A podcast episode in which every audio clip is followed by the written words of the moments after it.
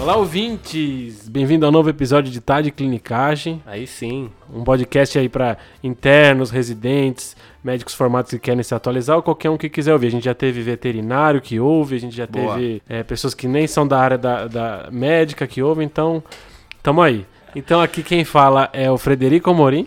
Aqui é o Pedro Magno. Eu sou o João Mendes. Eu sou o Rafael Coelho. Só para lembrar que a gente tá no Instagram também, é só curtir a gente no arroba tá de clinicar, a gente tem post quase diário sobre notícias da clínica médica. Por último, eu queria lembrar vocês que tudo que a gente discute aqui é para educação médica, então nada disso idealmente é para ser usado como conselho médico. Se você tiver alguma dúvida médica, aí procura o seu médico e foi isso. Boa, Fred. Beleza? Foi Show. bem, né? Então, como eu- eu tô começando o episódio, é porque é um caso clínico que eu vou narrar.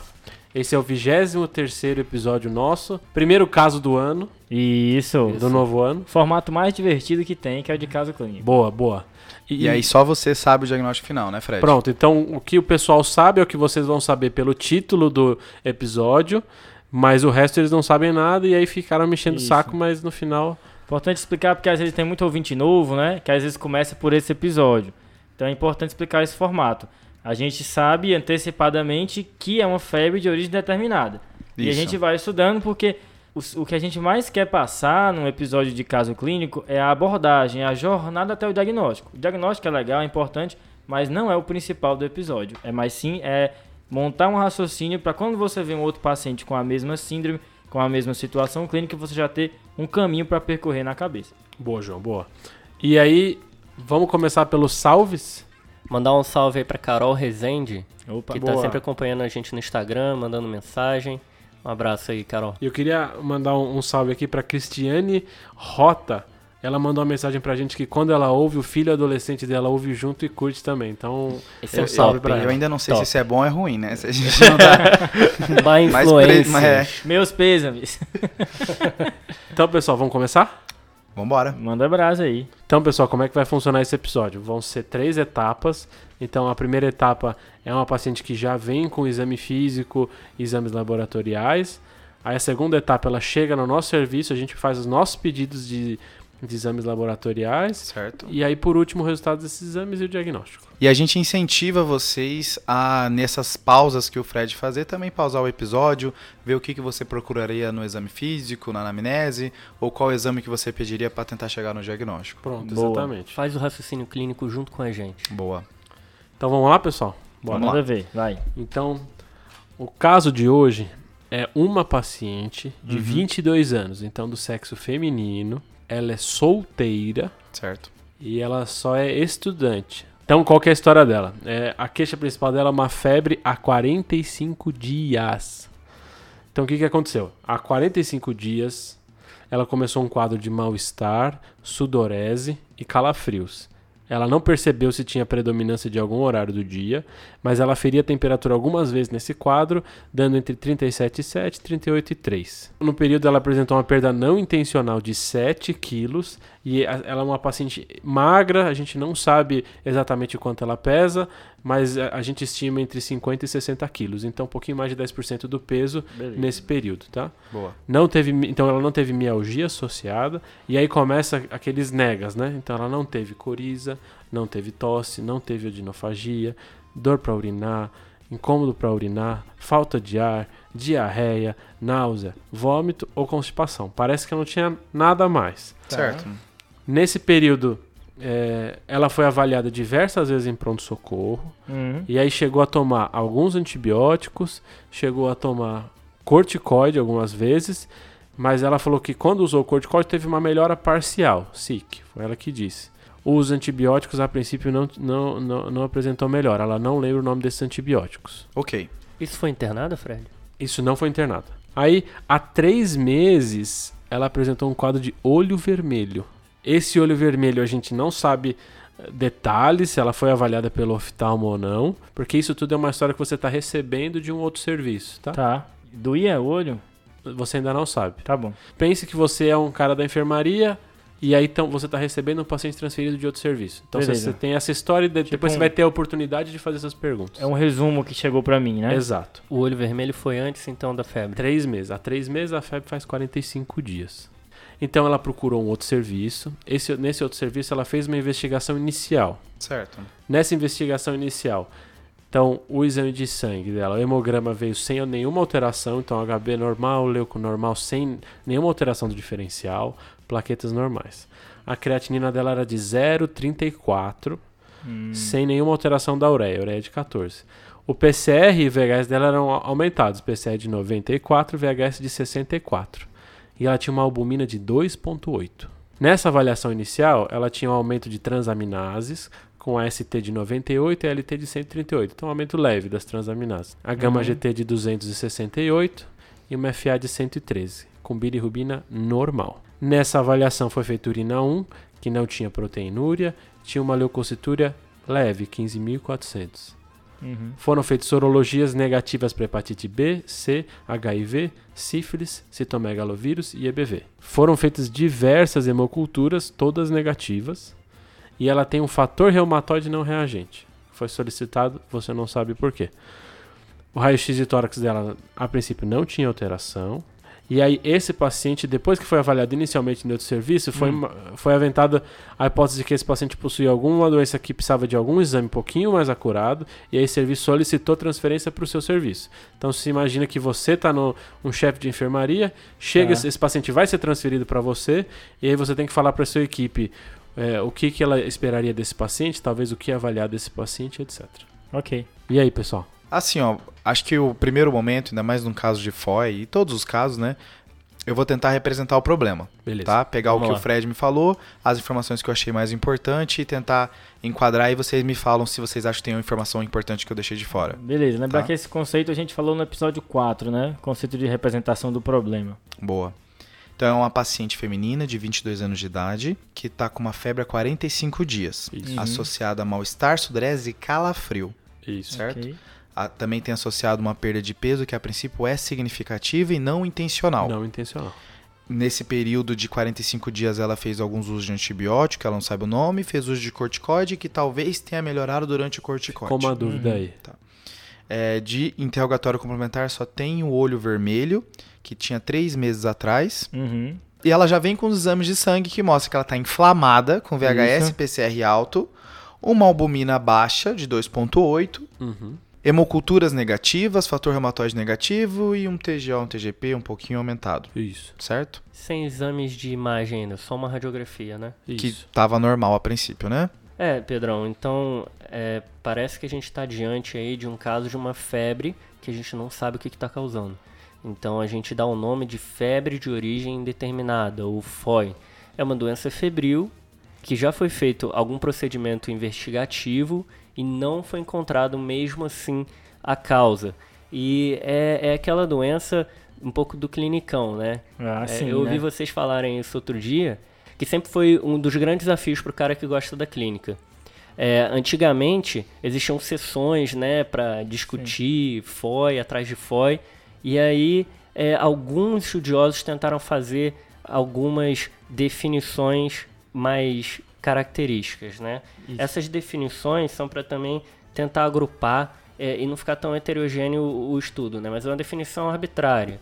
É, a primeira definição é de 1961, é bem Nossa. clássica, de uma análise né? de 100 casos do Petersdorf e Bisson, que eles colocaram FOI como uma febre acima de 38,3 graus, Certo. pelo menos 3 semanas, com diagnóstico incerto após uma semana de investigação em hospital.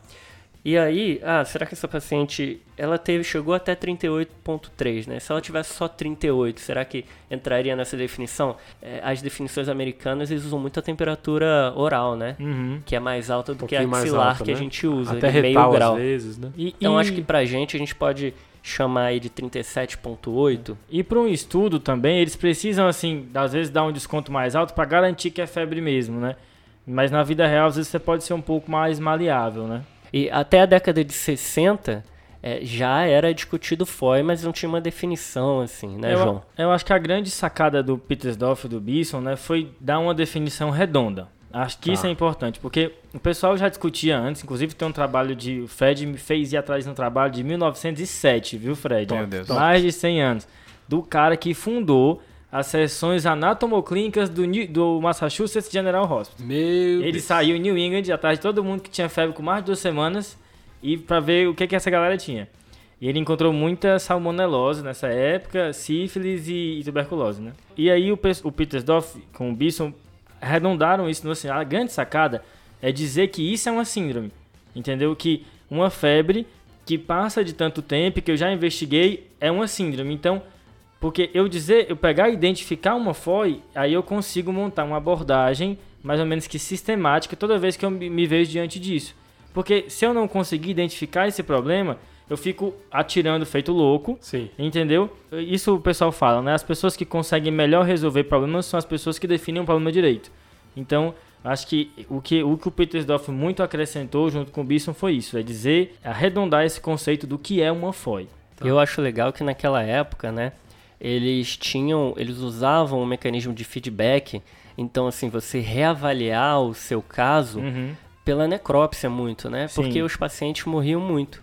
Então, é, o Osler, por exemplo, os pacientes morriam, ele, ele fazia muito isso. Ia para autópsia e aprendia com a autópsia. Nossa, a, é top, autópsia, né? né? É. A gente tem uma oportunidade muito boa, que além da autópsia, que vários serviços do Brasil é, utilizam Uhum. bastante, né? Cara, menos que do eu- que a gente gostaria, né? Às vezes que eu fui num- numa reunião dessas, eu nunca me arrependi, é sempre top. Cara, é muito reunião. massa. E hoje em dia a gente tem um prontuário eletrônico. A gente Sim. tem que Isso. entrar, olhar aquele paciente que a gente viu nas semanas anteriores e ver o que que deu, porque senão a gente não aprende. A gente tem que olhar o que que deu, se funcionou o exame que você pediu, o, o que você prescreveu, para ter esse feedback que é uma das características mais importantes se você apurar os seu, seus conhecimentos clínicos. É porque aí vem aquele médico que fala assim, ó, ah, eu fiz isso sempre deu certo. Mas você nunca viu depois de dias, semanas, se Isso, realmente deu isso, é. certo, né? Isso, exatamente. Nada adianta eu ver 10 casos e não refletir, né? Então a prática Sim. reflexiva é que molda o, o grande médico, né? Esse trabalho do Petersdorf é legal porque ele, ele fala os 100 casos, cara. O, o estudo inteiro é ele falando. São ó, 30 páginas, né? São, tem- é ele fala, enorme. Esse caso aqui era um cara de tantos anos que fez isso, isso, isso. Esse aqui é muito massa. Só que você vê que tem doenças que da, da época do Petersdorf que hoje não iam virar FOI, né? Então FOI é uma coisa muito evolutiva, tem tendências. Pensando nessa evolução, esse quadro que o Rafael apontou de 1960, que foi era uma febre que está durando mais de três semanas, já foi investigado por uma semana dentro do hospital, evoluiu também. Na década de 90, eles, Uhum. eles refizeram os critérios diagnósticos de FOI, Tá. que permanece com febre, que dura três semanas e que agora ele permanece mesmo depois de três dias dentro do hospital ou três visitas ambulatoriais Isso. no conceito de que FOI também pode ser investigado no, momen- no, num contexto ambulatorial, certo? Uhum. Talvez até porque na época fosse difícil pedir alguns exames que não Isso. fosse um paciente internado. Com certeza. E que agora ambulatoriamente a gente consegue melhor, né? E a moral da história dessas definições é que o pessoal chama FOI o que não é FOI. O Certo. cara acabou de internar, não tem como dizer que é FOI, entendeu? Você precisa de uma leva inicial de, exa- de exames, pelo menos, para poder dizer que é uma FOI, entendeu? E- Acho que é esse é o conceito. Essa é sacada, né, João? E assim, esses exames, quais exames para você definir se é FOI ou não? Não tem consenso, né? Se o paciente está bem investigado ou não, né? Não Isso. existe consenso disso. E o. Ai, por que que vocês estão fazendo essa definição? Parece que vocês estão falando só de nomes. Mas é porque você definindo bem FOI, eu posso usar isso na minha prática e aí consultar a literatura de FOI para aplicar no meu paciente, entendeu? É, e o que o pessoal do UpToDate fala é que você precisa ter uma história bem colhida, fazer um exame físico bem feito, e os exames que o autor da- do artigo do UpToDate cita como essenciais para ele considerar como FOI é o hemograma, culturas, bioquímica, incluindo função hepática, marcadores de lesão, sorologia de hepatite, se tiver alteração nesses exames, uma análise de urina e urocultura e radiografia do tórax. Existe uma coisa ainda na- na- nesse artigo da década de 90 que ele dividiu a FOI em quatro tipos. Legal. Ele pensa assim, não, FOI, FOI já é uma síndrome que ele pega um monte de doença, coloca no mesmo balaio e fala que é FOI, né? Tá. Uhum. Mas ele tentou, assim, não vamos tentar entender mais ou menos que existem quatro perfis de paciente. Uhum. tá? Boa. Tem o perfil que é o geralzão, certo? Aham. Tem o perfil que é o paciente que tem FOI e HIV, Tá. certo? Que na época do Petersdorf nem tinha o HIV, Boa. E tem a FOI do paciente com neutropênico, Tá. que é Certo. outra história. que é outra história. E tem a FOI do paciente hospitalizado. Que talvez é o que a gente mais vê hoje em dia, né? E você diz aquele paciente que desenvol- começou a desenvolver a febre estando hospitalizado. é Estando isso? hospitalizado. Entendi. Que é aquele cara que tá na UTI, todo invadido, né? Começa aquelas febres estranhas É, que ninguém sabe de aí- onde vem. A ideia é de que cada uma dessas categorias aí vão ter etiologias diferentes, né? E uma lista diferente. E um E podcast diferente Oh! também. Porra, boa! Puxando isso que vocês falaram aí, de que cada vez mais comum o paciente UTI fazendo febre, febre, febre. Uhum. Eu vi um artigo de opinião sobre isso de um cara é, de Nova York, chama Harold Horowitz. Ele fala sobre as definições clássicas, É tudo do mais. New England esse aí, né? É, é muito bom, né? É, ele chama assim, febre de origem determinada ou febre de origens demais? É, de Assim, muitas tá- origens, né? Muitas origens, too many origins. Ele, é, ele fala que cada vez na prática dele, ele vê mais pacientes em UTI que já usaram antibiótico, já foram entubados, já tiveram acesso, tira acesso, bota acesso, escalando antibiótico, Úlcera sacral. úlcera sacral. Sabe? Então, assim, na cabeça dele, é, faz um processo como se fosse inflamatório, né? Talvez Uhum. tenha várias causas para esse paciente estar tendo febre. Essa paciente, a princípio, não tem HIV, porque já foi pedido. Aham. Não tá neutropênica, porque o hemograma estava normal. Boa. E não estava hospitalizado quando começou a febre. Pronto. Então, a princípio, a gente vai falar da FOI clássica. Isso, Top. beleza. Boa. Depois a gente grava episódio sobre as outras, sobre as outras FOI, né? E FOI cabe muito episódio aí. Das clássicas, eu acho que assim, como, como eu, eu falei, é muitas causas. É, o João até comentou antes do episódio começar que é tudo as apresentações atípicas de- das doenças típicas. Isso.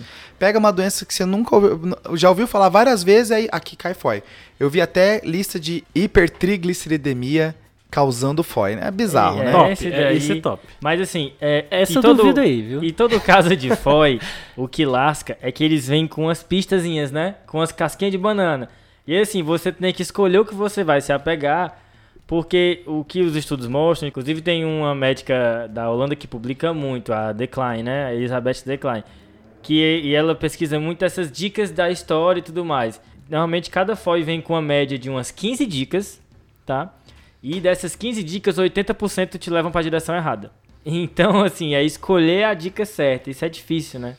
A maior parte dos estudos vem da Holanda mesmo, esses É. últimos cohortes, né? E, e quase todos, é, desde 1960 até hoje, a gente consegue, eu acho que, dividir em três grandes blocos, que seriam as infecções, as doenças neoplásicas e as doenças autoimunes, reumatológicas, é, como você quiser chamar. Tem gente que chama de multissistêmica, em alguns artigos, inflamatórias. Inflamatórias não infecciosas, né? E ainda tem a miscelânea, né, Pedrão? Que seria um quarto Isso. Das causas neoplásicas, as principais vão ser linfoma Tá. Top. e carcinoma de células renais, Legal. certo? Beleza. Alguma- Que- Alguns locais colocam também as doenças mieloproliferativas como causa de febre. Beleza. É, Pedrão, a gente falou sobre essas causas de câncer que dão é, febre no episódio 17, dor lombar com febre. Isso. E, e o carcinoma de células renais, que hoje dificilmente vira FOI por conta da tomo, né? Exato. Antigamente não tinha tomo, virava FOI. No, no trabalho do Petersdorf tem o melanoma lá, viu? Acho que vale a pena marcar melanoma, que às vezes passa batido, melanoma acral, então tem que examinar a sola do pé e tudo mais. Ver unha, né? Isso. Das doenças infecciosas, tuberculose ganha bastante, né? Uhum. E aí, nesse caso, para ser uma tuberculose que não é feito diagnóstico rápido, a principal representante vai ser a TB miliar. Isso. Brucelose também ganha espaço. Abscessos também podem ganhar. Essas doenças virais que o Fred comentou que já estavam negativos, como as, hepatites, citomegalovírus, Epstein-Barr, também são causas de FOI. Doenças virais que são mais comuns nas crianças, né? Quando a FOI, a FOI do adulto não são tantas assim doenças virais. É, os abscessos e as doenças intraabdominais, que no passado também viravam FOI mais facilmente, mas com o desenvolvimento dos exames de imagem, né, hoje dificilmente viram FOI também. Antes eles ficavam vendo critérios para indicar uma laparotomia exploradora, era Imagina. tipo isso. É, hoje, Meu Deus. hoje não precisa mais dessa... Não, hoje o paciente ganha tomo primeiro do que ser analisada a unha dele. É, é, você só acredita que ele não tem uma perna se tiver um tomo mostrando que não tem, né? Às vezes, você- às vezes falta o frasquinho da hemocultura e a toma tá funcionando, né? É complicado. Das doenças inflamatórias ou reumatológicas, autoimunes, as principais representantes que causam FOI vai ser doença de Still, Doença de Still, que é uma doença inflamatória que normalmente tem um tempo de febre alta, pode ter é, um racho maculopapular, tem artralgia, artrite. São vários critérios que definem estilo. Talvez o mais conhecido é o de Yamaguchi, que vem isso: febre, artralgia, rache, leucocitose com neutrofilia. Eu acho que uma coisa interessante é faringite, que estilo faz, viu? É um E- critério menor de Isso é, Yamaguchi. é invocado. Bizarro, né? É, então assim, Linfadenopatia, hepatospleno. Mas além do estilo, Pedrão. Além do estio, quando vem artrite associado à FOI, pensa em estio e pensa também em lupus, né? É. Lupus é sempre uma possibilidade para esses pacientes. E no paciente mais idoso, lembrar das arterites células gigantes, né? Arterite Isso. temporal. Que é uma vasculite que é acima de 50 anos, né? Até agora a gente tá nas coisas do clinicão, né? Opa! Tuberculose, lúpus, linfoma. Dormiu na sessão da clínica médica, apontaram o dedo pra você, chuta essas aí que a chance de acertar é alta. É verdade. Sobre, sobre arterite de célula gigante, tem um trabalho que, na verdade, foi, foi uma análise de subgrupo de um trabalho grande sobre FOI, que viu que pacientes acima de 65 anos, 17% dos casos era arterite de célula gigante. Nossa. Mas aí o pessoal da geriatria não esquecer desse aí e lembrar, se for idoso, de, de palpar a artéria temporal, é, palpar os pulsos, né? Fazer uma avaliação vascular. Detalhes da anamnese, tipo claudicação de mandíbula, que é muito específico. Só vai saber se perguntar, né? Isso, vai Tem saber essas coisas que. E esse é, esse é um sintoma muito específico, claudicação de mandíbula. Agora, só um, um detalhe sobre o, a de células temporais é que é muito, depende da epidemiologia, né? Na Escandinávia tem bem mais que outros países, né? Então tem que ver onde foi feito. Dentro da miscelânea, aí tem um monte de coisa. Eu acho que as principais vão ser febre causada por drogas. Uhum. Aí o tempo onde a droga foi introduzida vai contar bastante, né? É, tireoidite subaguda. Pô, esse é bom, esse é bom, hein? Esse é bom. Só uma parada também, pegadinha de tiroidite, é que eu já vi paciente re- referir faringite, dor de garganta, Sim. Também. e, e, e no final era um tiroidite, porque ele bota, ah, dói quando eu engulo. Uma aqui. cervicalgia, assim. Aí o pessoal, na faringite, toma aqui antibiótico, e no final era tiroidite, então fica ligado. Palpa, acho que é linfonodo e a tiroide. Aí quando você vai palpar, exatamente, dói quando você palpa, às vezes confunde com linfonodo, então fica ligado nessa brincadeira aí. É, no contexto de tiro- de tirotoxicose, febre é um dos critérios de gravidade para você Uhum. falar que tá em tempestade tirotóxica, né? É, normalmente quando é um sintoma inespecífico, assim, né? Tipo, perdeu muito peso, tá com febre, sempre tem que pensar na tireoide, né? É verdade. É, é porque às vezes a gente lendo parece que é fácil diagnosticar, mas depois que você vê que a doença se desenvolveu, não, doutor, eu tive uma faringite, tive febre, dor de garganta. Aí você vai examinar, a paciente tá hipotiroideia, aí fica difícil fazer a ligação. Mas essa faringite, dor de garganta com febre foi um, ti- foi um hipertiroidismo com tiroidite e agora ela já tá fazendo hipotiroidismo, entendeu? Às vezes toma antibiótico, né? Tudo pra aí, confundir. aí- Você lê e parece que é fácil esse diagnóstico, mas quando você Isso. perde um diagnóstico desse e descobre que é um paciente que você já tinha examinado, Aham. tinha uma coisa dessa que você deixa passar, você opa, Não, gente, é um diagnóstico muito difícil, ainda mais tendo que fazer rápido que esse paciente parar no pronto-socorro, Pronto, né? exatamente. Não é no Isso, seu isso. consultório que você tem mais É. tempo. E uma coisa que é meio assustadora quando a gente está lendo sobre FOI é ver como ah, os pacientes sem- que saem sem diagnóstico aumentaram, né? Exato. O trabalho do Petersdorf, eu acho, se não me engano, são sete pacientes sem diagnóstico. Seis tiveram melhora espontânea nos dois primeiros meses, mas à medida em que você vai vendo as séries de casos mais recentes, aumenta o número de pessoas que saem sem diagnóstico, né? De 1961 era 9% e um, uma corte de 2007 mostrou 51%. Essa é a da Holanda, né? É holandesa, exato. E teve uma coorte que acompanhou durante 5 anos, 199 pacientes, 60, 30% não tinham diagnóstico na alta, e aí 12 casos tiveram diagnóstico depois, principalmente os primeiros dois meses após a alta. Isso. E metade dos casos não teve mais sintomas logo depois da alta, então É. assim, metade melhorou. E a ideia é de quanto mais antiga a FOI, mais difícil você vai chegar no diagnóstico. A chance de ser um paciente que sai sem diagnóstico é maior. É engraçado que você falou isso. A gente estava vendo no ambulatório aqui recente uma paciente está com febre há 7 anos. Um forte abraço, né? Aí o famoso é o basal dela. Quem nunca ouviu? Febre temperatura assim, ó, basal. chega no plantão, né? Aí tem um cara saturando 70%, né? Aí você. E esse paciente aqui, galera, vocês não me passaram, não. Ah, não, esse é o basal dele. É, É, se prepara que você vai entubar na madrugada. Ele É. não tá nem com falta de ar, nem tá É. dispinei. Não, esse é o basal dele. A gente até pediu pra botar uma venturizinha, meu amigo. Pode. É uma venturizinha. Venturizinha. foda. Eu acho que a ideia assim do paciente que você que tem FOI que você não conseguiu diagnosticar é para você também não ficar tão angustiado, né? Aham. Porque desses 199, só dois morreram por causas que eles associaram a FOI. Sim, sim. Então, assim, mesmo se você não conseguir diagnosticar, não vai ter um impacto tão grande prognóstico. É mais Só- difícil dar alta para um É. paciente e falar assim, ó, essa febre eu não sei. Eu acho que o que ajuda muito nisso é você ser honesto desde o começo com o paciente, né? Você falar, olha, você tem uma febre, você tá com febre e tudo mais, abrir o jogo, falar, existe uma chance, a investigação dos casos como o do senhor é uma investigação que pode ser muito cansativa tanto para o senhor quanto para a equipe médica e ainda existe uma chance, é importante que o senhor saiba disso, que no final a gente faça vários e vários exames e saia sem um resultado concreto. Então, se isso for falado desde o começo, te ajuda, né? É a mesma ideia da paliação, né? Você não deixa para paliar o cara quando ele já está perto do óbito, você já começa uma conversa lá no começo. E às vezes você é paciente idoso, né? Você vai fazer um eco transesofágico, às vezes um, um PET, às vezes não tem como pagar, né? Então isso tudo tem que entrar em- na consideração. Ele vai pedir ou não. Eu não sou um cara que gosta de ficar falando muito estatística pra paciente, que às vezes parece que você tá mais querendo confundir a cabeça dele, sabe? Quando você fica jogando estatística. Mas esse é um caso que eu gosto. Quando você fala que metade dos pacientes que tem febre, do jeito que o paciente está tendo, sai do hospital sem diagnóstico, eu acho que dá uma sensação de conforto, assim, É. sabe? E na Holanda, né, Pedrão? Exato. E é importante falar porque não sei que se vai acontecer com esse caso, mas não é difícil durante a FOI a gente ter que tomar algumas decisões difíceis, no sentido de ter que invadir o paciente para dar o diagnóstico. Então, se você já deixar claro disso desde o começo, é, talvez fica mais tranquilo esse tipo de discussão. Se vai fazer biópsia hepática ou não, e aí vai, né? E nessa paciente de 22 anos de idade, que a gente já representou o problema, o que, que chamou a atenção de vocês?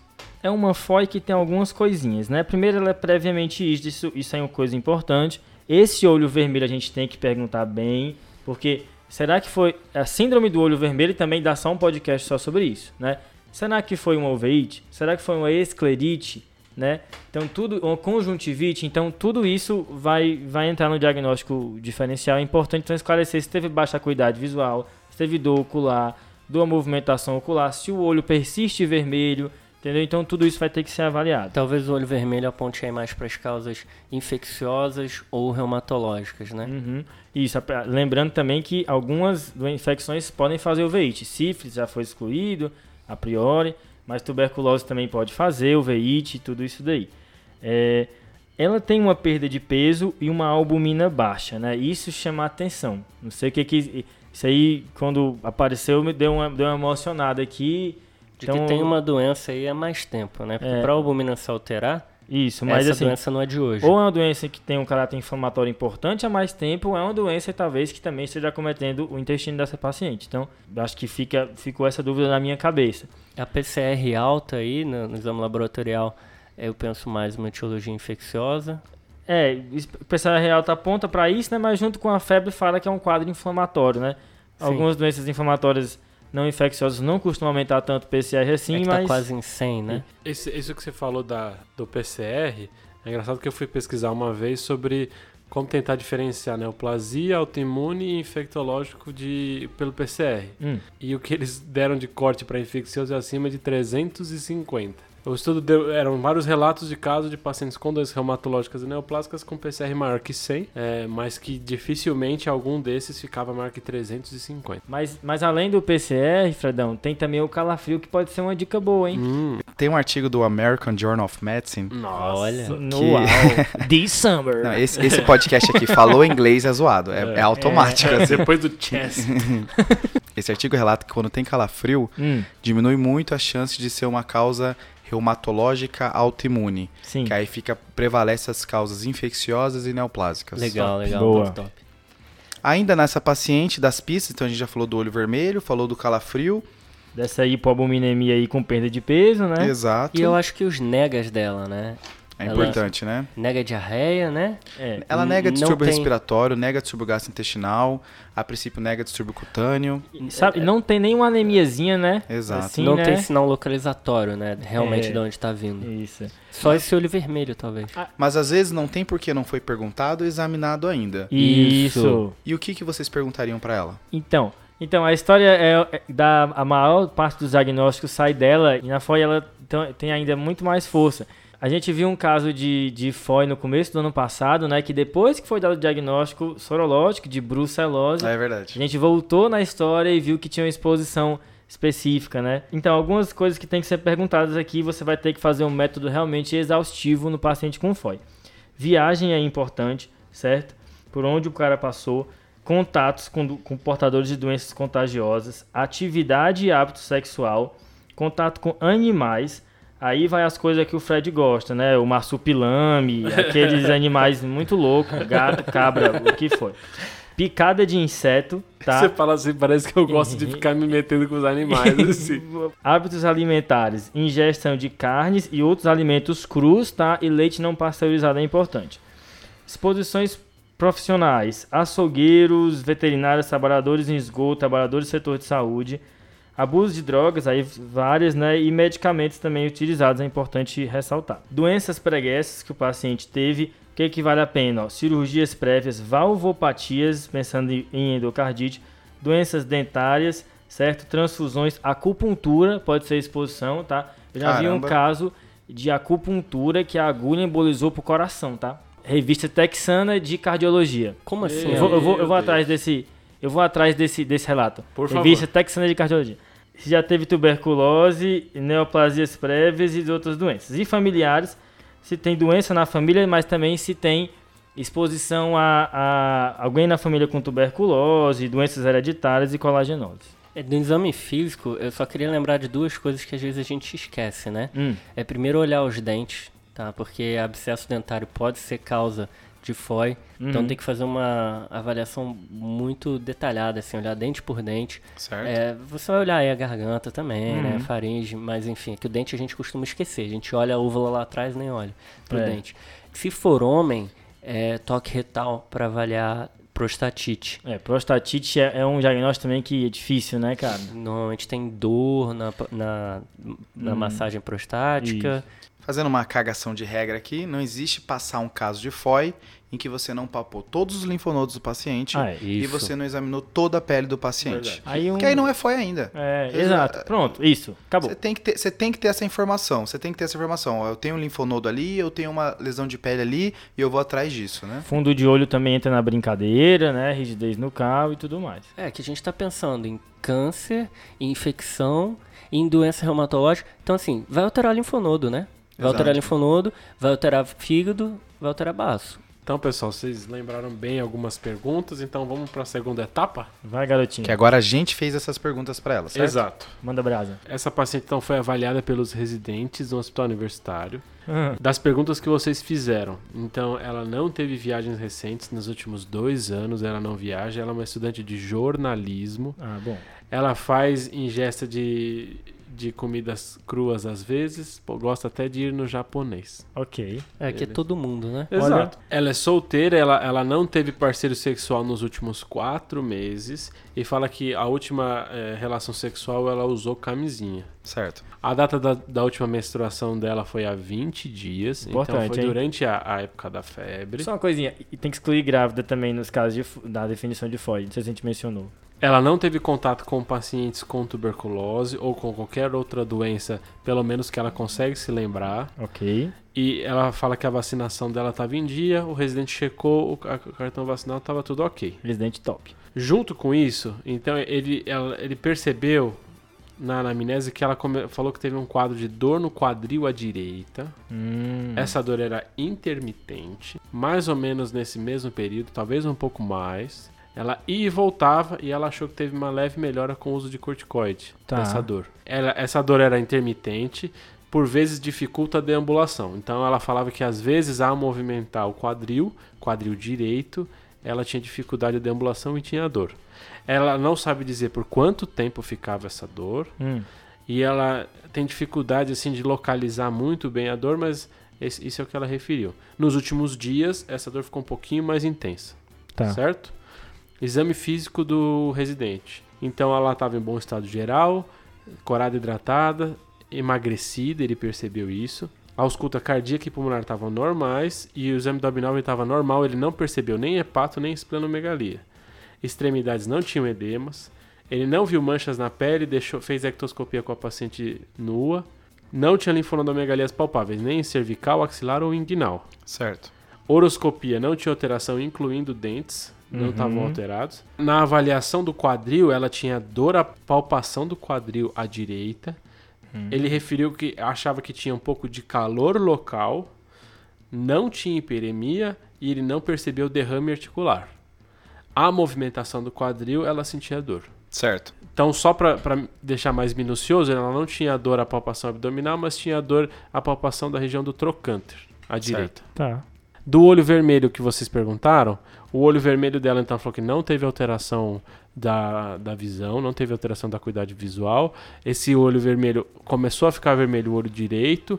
Ela não, não soube dizer mais detalhes se era uma parte só do olho, se era mais o centro do olho, se tinha alguma complicação. Ele melhorou espontaneamente, mas ela falou que tinha muita dor durante o processo. Ela achou que estava com conjuntivite, mas não procurou o médico na época. Esse quadro ela falou que durou aproximadamente uma semana, talvez um pouco menos. Articulação das mãos. Todo o exame articular dela, com exceção do quadril, era normal. Então aí a gente, eu acho que a gente tem que juntar doença articular com olho vermelho, né? É, quando eu junto doença articular com olho vermelho, eu lembro da, do gonococo, que pode causar, né? Isso. Uhum. É, artrite e, e conjuntivite, é, artrite reativa. É, de doenças reumatológicas, eu lembro muito da espondilite anquilosante, que dá o veite anterior e, e dá alteração em quadril também. Vale a pena abrir a gaveta das espondiloartropatias soronegativas, né? Ela tem uma artrite em quadril, com fator reumatoide negativo, uma quadro que parece ser um uveíte, então isso direciona um pouco para a gaveta das espondiloartropatias soronegativas aqui nesse caso. E a gente tem quatro entidades importantes nesse grupo, né? Legal, Que são, é, é, no caso, a espondilite anquilosante, legal. a artrite enteropática, que é um, uma artrite secundária às, às enteropatias inflamatórias, né? Crohn e retocolite. E também doença de Whipple, né? Pode entrar aí como enteropática. Isso, é, existe essa, essa discussão também, né? Para ver a definição um pouco mais ampla. Existe a artrite psoriásica e existe a artrite reativa. São todas artrites que o que, que elas têm em comum nessas doenças? Elas têm fator reumatoide negativo, elas gostam do esqueleto axial, certo? Diferente da artrite reumatoide que gosta de articulação periférica, então esse quadril casa com isso. Gostam de fazer o veite, que essa paciente também tem, certo? Então, talvez essa é uma gaveta boa para a gente brincar dessas aí com essa história de perder peso, essa história dessa albumina baixa, eu acho que direciona um pouco para talvez a artrite enteropática. O que vocês acham? É, é, lembrando que ela tem um PCR alto, pra mim, né? Não sei se é, é um fator diferenciador e tem o escalafrios. O Pedrão trouxe essa informação interessante. Eu penso em, em bactéria, talvez aí. Isso, bactéria que talvez cause isso, é difícil, né? Será que ela tem. Eu já vi assim, paciente que tem abscesso, e esse abscesso vai tipo dissecando ali pelo, pela região interna da bacia. E será que não é um quadro desse? Ela tá não é uma artrite, mas na verdade ela tem um abscesso que está ali perto, adjacente. Por exemplo, na Holanda tem muito caso de hierciniose que faz febre determinada. E Yersinia gosta do seco, né? Então, será que não fez uma perfuração, um plastrão, alguma coisa? É a Yersinia que faz aqui diagnóstico diferencial com apendicite, né? Isso, porque Isso. gosta dessa região. A gaveta das espondiloartropatias soronegativas é um grupo bacana pra gente pensar aqui, né? Boa. Pensando ainda, eu acho que tu levantou uma bola bacana, Rafa, que é a doença de Whipple, né? Que dá quadro gastrointestinal, dá quadro articular, mas costuma ser muito arrastado, Muito né? arrastado. Mais em homem, e não tem quadro neurológico aqui. Eu não sei se seria o primeiro exame, não sei, não sei se é a primeira hipótese, mas talvez se a gente fizer um monte de, de pesquisa e não vier nada, talvez o Whipple suba lá depois que a gente fizer algumas pesquisas, né? O Whipple que é causado pela Troferima Whipple, né? Então é uma doença Uhum. bacteriana. Então, pessoal, eh, vocês comentaram tal, o que que vocês pediriam para essa paciente? Eu acho que ela precisa de uma imagem desse quadril agora boa, né? Sim. Legal. A dúvida é se eu pediria tomografia ou ressonância. Eu acho que a tomografia é mais de um acesso melhor, mas se a tomografia não me satisfazer, até uma ressonância do quadril eu vou querer, eu vou querer dessa paciente. Legal.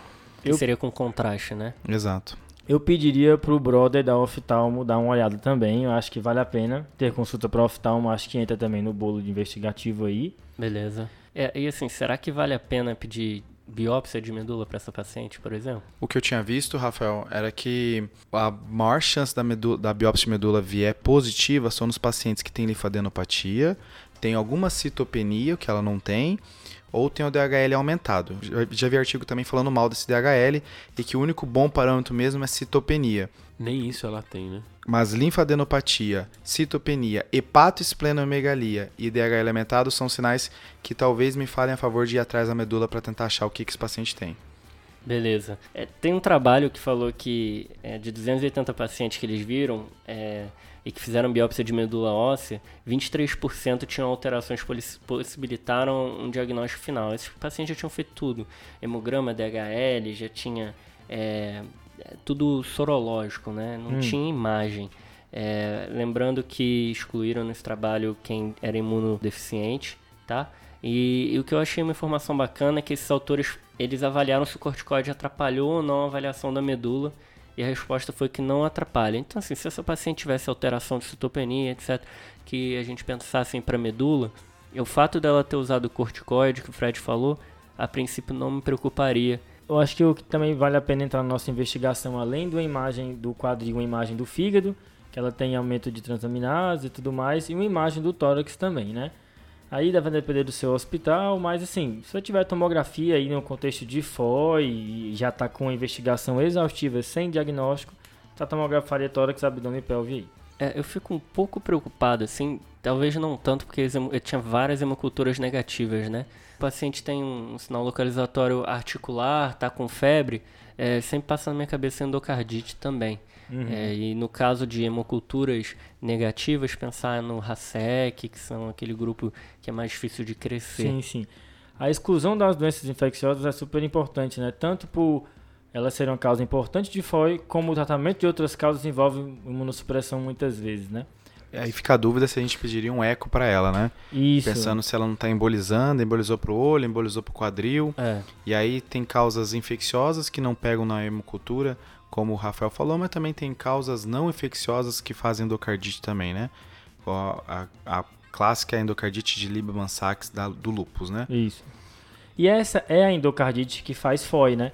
A Exato. Endo, a endocardite que aparece na hemocultura, ela não vira FOI, né? Porque rápido você tem um diagnóstico, Exato. Né? A endocardite que vira FOI é a cultura negativa acho que, mas se você não tiver tomo no seu hospital, um raio-x de tórax e ultrassom de, de fígado e vias biliares já ajudaria bastante nesse caso. Isso está em, em, muitos artigos europeus, eles falam para iniciar a investigação com raio-x de tórax e ultrassom de abdômen, né? Isso aí. Então, só, só para resumir o que vocês pediriam, então vocês falaram um atomo de abdômen e tórax. Vocês vão repetir os exames laboratoriais dela no nosso serviço, né? Sim, Exato. Incluindo cultura.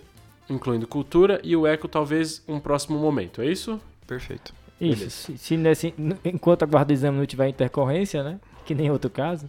Então vamos lá. O que, que saiu de exame laboratorial? Os exames laboratoriais eram semelhantes aos exames anteriores e ela só começou tá. uma leve anemia. Hum. 11,5, o VCM normal, é a princípio uma normo-normo. Tá. 11,5 de HB, o restante do, do exame era normal. Ok. TGO e TGP voltaram à normalidade, então hum. não estavam alteradas mais. Será que foi alguma droga que ela usou, um anti-inflamatório para febre e fez uma transaminase transitória e alta? A FA e a gama GT estavam em valores semelhantes ao que já estavam antes uhum. e o PCR continuou aumentado, oscilando de 95, 96 até 100. Uhum. Vocês repetiram as sorologias que também vieram negativas do seu serviço uhum. e o exame de urina continuou vindo normal. Tá. Agora, os outros exames que vocês pediram. A tomografia de abdômen mostrou uma coleção em músculo iliopsoas hum. de 3 por 4 por 1.6 e tinha associado destruição óssea local. Na ocasião, o pessoal ficou com a hipótese de que essa dor no quadril era referida desse abscesso. Tá. Eles, o, o que está relatado é que foi examinado o abdômen, ela não tinha dor no abdômen, tinha só dor no, no, no quadril, mas, a mas ficou isso. A tomografia de tórax mostrou múltiplos e diminutos nódulos pulmonares com distribuição randômica, sugestivos de TB miliar. Uhum. Isso no, no, na tomografia de tórax. Foram pedidos também IgA, IgM e IgG para avaliação de imunodeficiências que vieram normais. Mais alguma coisa que vocês queriam pedir para esse paciente? O que, que vocês acharam? Isso já fecha para vocês? Não fecha? Só uma coisa. A última coisa que eu esqueci de falar: o fundo de olho foi avaliado pela oftalmologia. Hum tem suspeita que ela teve uma uveíte posterior prévia. Tá.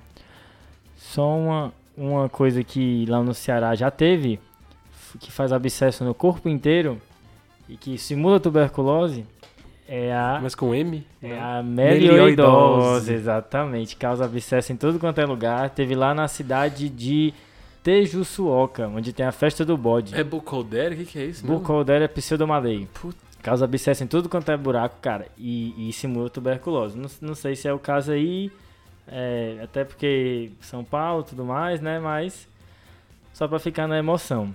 E aí, É. tuberculose, galera? Tanta, Será? tanta alteração pulmonar pra nenhum sintoma, né? Não tem dispneia, não Nunca tem teve. tosse. Acho que agora ela vai ganhar uma broncoscopia, né? Tem um monte de alteração no parênquima pulmonar. A broncoscopia no lavado pode vir um bar positivo, mas às vezes só na biópsia que vai fazer o diagnóstico. Principalmente confirmando o CTB miliar, né? Beleza. Então o que, que vocês querem agora? É, não dá pra puncionar esse abscesso? É, radiointervenção. Claro que dá. Sempre que a gente tem uma, uma coleção, é, tem que drenar e tem que analisar essa coleção, né? Até porque se não drenar, não, provavelmente não vai melhorar. A gente vai falar com o chapa da radiointervenção lá pra ver se ele quebra o nosso galho. Exato. vai E aí, falar. quebrou o galho nosso? Então o que, vocês querem agora? Um, um- um lavado e uma punção? Isso, Isso. função guiada do, do, da coleção no pessoas e uma broncoscopia com biópsia da, do pulmão. Beleza. Foi isso mesmo que foi feito na época. E a- a- o lavado broncoalveolar veio com BAR positivo. Hum. Massa. E a punção inicialmente não tinha vindo nada, não tinha vindo alteração, não tinha vindo crescionado em culturas bacterianas. Hum. Foi feito coleta então diversas vezes dessa coleção. Uma das punções resultou num BAR positivo. No pessoas. Essa coleção também era tuberculose. Aí ficou a dúvida por que, que essa paciente tinha esse quadro, né? Então, na época ficou fechado uma TB miliar associada a um abscesso por TB, Certo. Tá. que é algo a princípio bem raro. E aí ela foi avaliada por pesquisa de imunodeficiência. Deficiência de TNF, uma parada hiperleucina. Então, aí a, a- avaliação inicial de imunodeficiência humoral com IgA, IgM, IgG veio negativo. Uhum. Mas quando foi feito a avaliação, ela tinha uma alteração que faz suspeita de uma deficiência no eixo interferon interleucina 12. Olha Esse só, eixo é um eixo comum das pessoas terem mais suscetibilidade a terem micobacterioses. Aham. Então, essa paciente foi avaliada pela imuno, a imuno fez essa suspeita e aí começou o tratamento para tuberculose. E aí ela reinternou alguns, dois meses depois, Hum. mantendo dor no quadril. Foi solicitada avaliação da ortopedia algumas vezes, que no, no início optou por não abordar, mas depois resolveu fazer. Isso, ela já tinha puncionado esse já tinha funcionado. E, e veio tuberculose, nós sabemos isso aí. Aí depois, é, com o quadro da paciente não melhorando com o esquema é, de antimicrobiano oral, a ortopedia resolveu fazer a abordagem cirúrgica, Hum. fez a limpeza da, da região e aí ela saiu, a princípio, andando, sendo que ela não estava conseguindo deambular já há uns dois meses. Putz. Essa paciente hoje em dia está em, em tratamento contínuo com isoniazida, Ah. porque pelo relato da- da- das, das consultas da imunologia, não tem relatos prévios de tratamento para esse tipo de condição. Então Certo. eles fizeram um esquema deles de manutenção de isoniazida pelo risco dessa paciente de progredir essa Sim. infecção Legal. Então, Nossa, interessante. diagnóstico final ficou TB miliar mais coleção por TB mais uveíte por TB. secundária a, deficiência de. Interleucina 12 mais interferon. Então Ah, era tudo uma mesma coisa, né? Pegou pesado, hein, Fredão? Foi mal, pessoal. Mas é assim, era TB miliar. Não, Ah, sim, eles iam sim. pegar. A Eu gente acho que chegar até a TB. Isso, o resto é só um a mais Eu pra acho falar pra vocês. é um plus a mais, né? É um plus a mais. É, É, TB, TB nesses trabalhos antigos é, tá sempre no topo, né? É, do, do é- diagnóstico. tá no panteão. então é que nem, que nem o João falou novamente. Então, assim, uma apresentação atípica de uma doença típica pra gente aqui Isso, do Brasil. Exato. E, e o, o americano, né, tem vários trabalhos que colocam o PPD como um dos exames para você considerar FOI. Só que, na minha opinião, pra gente isso aí não serve, É, né? é, porque lá o PPD das pessoas não vai dar reativo, mas aqui, né, meu Aqui amigo? o meu é, com certeza, vai É. estourar meu braço. Eu também, se eu fizer o meu, cai meu braço. É uma coisa que vale a pena mencionar, né, desse final, acho. Se você seguir um raciocínio, você chega nesse diagnóstico, né? Pronto, isso. Você, por mais que a gente não tenha evocado isso no começo, e acho que seria difícil o cara bater o olho e dizer tudo isso, mas olha, tem uma, um- uma coisa, uma pista que me localiza aqui, tem esse olho, o que que pode ser, e aí, seguindo esse caminho, você chegaria no diagnóstico final, né? Acho que, que mostra como a importância desse auxílio cognitivo para te chegar levar ao diagnóstico. É por isso que eu resolvi fazer esse, esse com vocês. Eu sabia que era um caso difícil, mas com o, o esqueminha de, de abordar, vocês iam chegar no resultado de alguma forma. Você entendeu? confiou nos seus amigos. Eu confio em vocês. Você confia na gente. É importante ressaltar que a gente não falou e é porque não tem um algoritmo para FOI, né? A gente não vai pedir exame, vai para um lado, vai para o outro. FOI é, é revirar o paciente, tentar achar a pista daquela FOI, ver se tem alguma coisa que chama atenção diferente e ir atrás. Não... Levar para sessão clínica, discutir com, com os colegas, né? Chamar os cabeça branca do hospital. É, foi assim, rapaz, já vi uns três casos desse, rapaz. E aí, vai- normalmente, os cabeça branca ajuda muito, viu? Você tá quase lá, hein, João?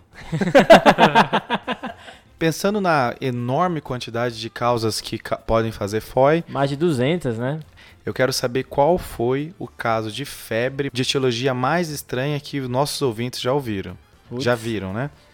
É, O que, que foi a causa que você falou que, puxa, nem sabia que isso dava febre, ou a apresentação foi totalmente atípica? Compartilha com a gente que a gente quer aprender um pouquinho Posso falar a também. minha? Uma vez eu vi uma febre mensal que estava relacionada à administração de bisfosfonato, viu?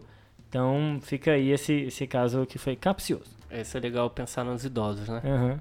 Eu tenho, eu tive um caso recente de uma paciente em esclerodermia. Hum. Ela fez uma infecção pulmonar, então, a princípio ela tinha um foco, etc. Melhorou o PCR, melhorou o quadro respiratório e aí manteve febre, febre, febre. Duas semanas de febre e essa febre. Aí investiguei, investiguei, investiguei, a febre passou. E aí eu procurei, tem alguns relatos de pneumonia causar febres mais prolongadas, de até 21 dias. Caramba. É, achei meio demais mesmo. Mas não sei se era isso ou se era uma coisa que eu não descobri, passou sozinho e foi. E o desafio da semana passada? O que, que ficou? O desafio da semana passada era qual situação que dava uma lesão pulmonar aguda, que é uma pneumonia lipoídica, né? Uhum. É, que a gente estava falando de vaping na semana passada, que Isso. faz esse padrão de lesão. E qual que é a outra causa que dá esse padrão de lesão e que é comum em idosos? É, a resposta é óleo mineral, é broncoaspiração por óleo mineral. É. Então, sempre lembrar disso. E é um caso, é, é um quadro grave, né? Dramático. É um quadro de realmente um desconforto respiratório agudo grave. Sempre lembrar nos idosos, principalmente que tem disfagia, ah, não é proibido no idoso que é funcional, que não tem nenhuma disfagia, né? Mas aquele idoso que já tem um quadro demencial, então que já tem disfagia, Que tem um fator de risco para broncoaspiração, né? não prescrever óleo mineral. Boa. Principalmente porque tem outras alternativas, né? Tem outros vários. E tem algum desafio para agora? Olha, tem um que é uma causa de febre do neutropênico, tá? Imagine aí uma paciente que está tratando uma leucemia, fez químio, ficou neutropênica e fez uma neutropenia febril. Ficou em neutropênica 22 dias, tratou com antibiótico empírico, mas agora recuperou dos neutrófilos. Certo. mas persiste com febre. Veio com a fosfatazolcalina aumentada. Você tem um hepatosplenomegalia também no exame físico. Fez atomo, tem imagens hipodências sugestivas de microabscesso em fígado e baço. Qual é a principal hipótese? Nossa, difícil assim, João. Essa é difícil, Essa é viu? difícil. Legal, Porque caso de FOI, né? Caso de FOI é Não, e aí você complicado. puxou que o cara é neutropênico, aí a FOI virou outra FOI. O cara ouviu esse episódio e fala, putz, é outro Mas- episódio agora. Mas é porque é febre no neutropênico que demora mais de uma semana, já começa a chamar atenção para um negócio ocular, né? Fica aí pros ouvintes. Opa. Fechou, pessoal? Fechou. Va- vamos dar uma inovada aqui, dar uma dica cultural? Boa, Rafa. Boa, Cara, boa, tem eu, boa. story- eu, eu tenho uma dica aqui. Eu tenho uma dica aqui. É, pra quem tá em São Paulo, mora em São Paulo, ou vem pra São Paulo eventualmente fazer prova, a passeio mesmo. Tá tendo uma exposição super legal, Leonardo da Vinci. Boa. É, no anexo do MIS, o Museu da Imagem e do Som. Sempre tem coisa boa lá, né? Sim, nossa, tem uma exposição sobre o quadrinho super massa lá. E, e tem uma sala, cara, que tem uns telões lá que fica passando as imagens muito doidas, sabe? Vale a pena. Recomendo. É, um dia eu postei um dia sobre- é de graça. no, no Museu da, da Medicina, né? Foi, É, foi, se velho. você curtiu, é, curte esses stories aí culturais, quer que a gente fale mais sobre isso, Vai manda, lá. manda mensagem Tem pra vários gente. desenhos do corpo humano que ele fez, sabe? Tá bem bacana. Foi então? Agora foi, né? Lembrando de seguir a gente no arroba Clinicagem no Instagram, como o Fredão falou lá no começo. Se tiver alguma dúvida, manda também lá, manda no e-mail. E lembrar de seguir a gente em todas as plataformas que você ouve. Se ouve Google Podcast, Spotify, Apple Podcast, segue a gente lá para sempre receber nossos episódios fresquinhos. Aí sim. Fresquinhos. E é bom que você já fale spoiler do que que foi o final para os seus colegas. Não faça isso. Valeu, pessoal. Valeu, Falou, falou, falou. falou.